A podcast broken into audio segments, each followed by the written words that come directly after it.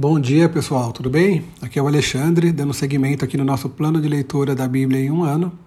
Hoje nós estamos iniciando o Evangelho de João. Tá? Vamos ler os capítulos 1, 2 e 3.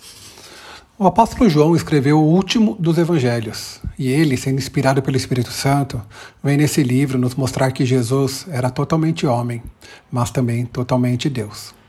Em seus primeiros versículos, ele já nos diz assim: No princípio, aquele que é a palavra já existia. A palavra estava com Deus e a palavra era Deus. Ele existia no princípio com Deus. Por meio dele, Deus criou todas as coisas, e sem ele nada foi criado. Aquele que é a palavra possui a vida. A sua vida trouxe luz a todos. A luz brilha na escuridão, e a escuridão nunca conseguiu apagá-la. Mas que descrição mais linda para falar aqui do nosso Salvador Jesus Cristo. E João continua em todo o seu livro mostrando essa humanidade e essa divindade de Jesus, sabe, é, vivendo de uma forma junta, né, de uma forma unida. No capítulo 1, lemos também sobre João Batista. Não costumamos entender muito a importância de João, mas o próprio Jesus, em outras passagens, vem a nos dizer o quão grande João foi. E após isso, vemos Jesus já chamando seus primeiros seguidores, que um dia viriam a se tornar seus apóstolos. No capítulo 2, vemos o primeiro milagre que temos reportado aqui na, na Bíblia, pelo menos aqui no livro de João.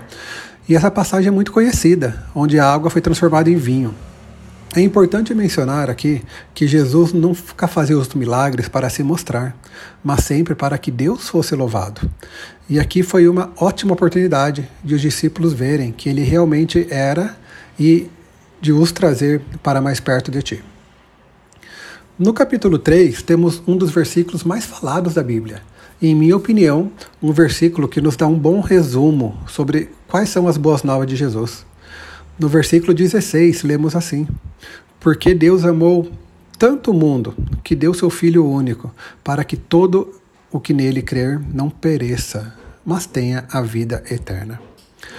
Um detalhe que normalmente não levamos em consideração é que Jesus não falou isso para uma grande multidão, mas sim para apenas um homem, em um encontro às escuras.